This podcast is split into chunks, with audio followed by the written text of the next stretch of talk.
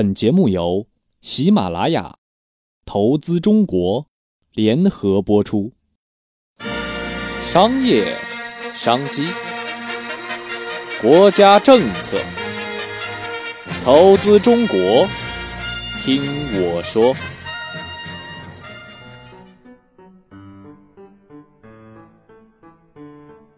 Hello，听众朋友们，大家好，欢迎收听本期的《投资中国》。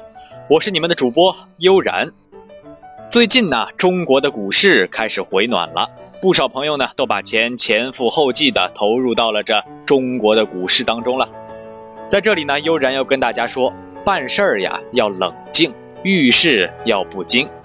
在这里，悠然给大家推荐几条段子，看完之后希望能对大家有所帮助。悠然的这些段子呢，绝对不只是娱乐功用。更大的作用还是教育和规劝，里面包含着一些对股市的一些个人的解读，希望不是画蛇添足了。一，策略分析师三天变三变。上周五，单位联合发通知，要求加强融券交易内部控制和风险管理。我给出投资策略：小心暴跌，及时减仓。上周六啊，证监会通过网媒紧急提醒投资者不要相信错误解读。我赶忙改变投资策略，无需虚惊，不用减仓。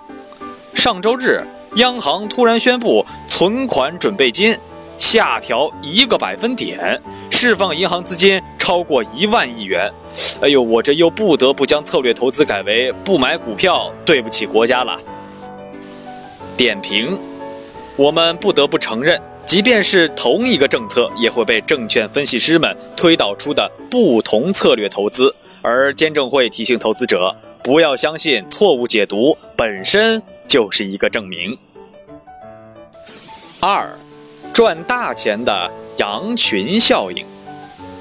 经济上行时呢，股市惨跌；经济下行时，股市却暴涨。一位村长解释说。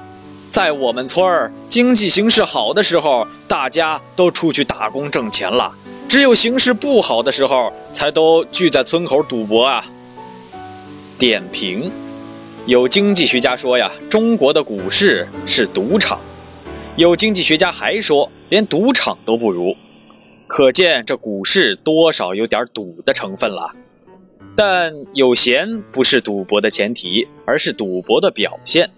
在一个更能赚钱的市场中，人们永远有闲。中国股市的牛市，除了经济的根基、政策的支持，最重要的，恐怕还是有人赚大钱引发的羊群效应。三，炒股当怀畏惧心，一不该呀，二不该，你不该想发财一头钻进股市来；三不该呀，四不该。你不该股市见价顶你才买，五不该呀，六不该，你不该明知买错不悔改，七不该呀，八不该，你不该跌到底部杀出来，九不该，十不该，你不该再次追高重复着来呀。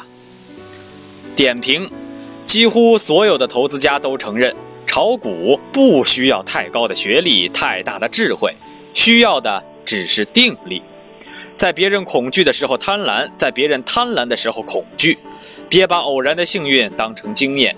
这样的道理呀，谁都懂，只是要做到实在是太难了。上面的段子不过是一个普通人在任性的股市中体现出来的。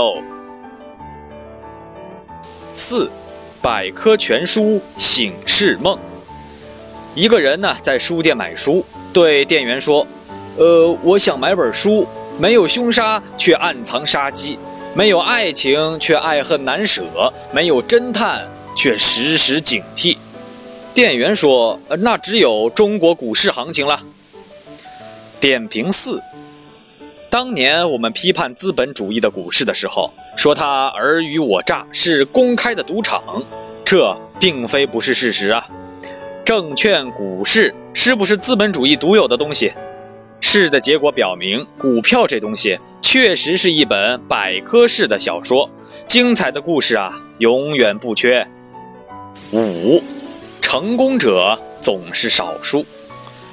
如果这一波行情结束后，你还需要上班领工资，说明你在2015中国社会财富分配的游戏中，你已经被归入了失败组啦。点评五：从中国股票史来看，每一波牛市确实是一次财富大洗牌，有人几天内就成为亿万富豪，有人在巨量浮盈后成为了贫下中农。除了能力，还有运气。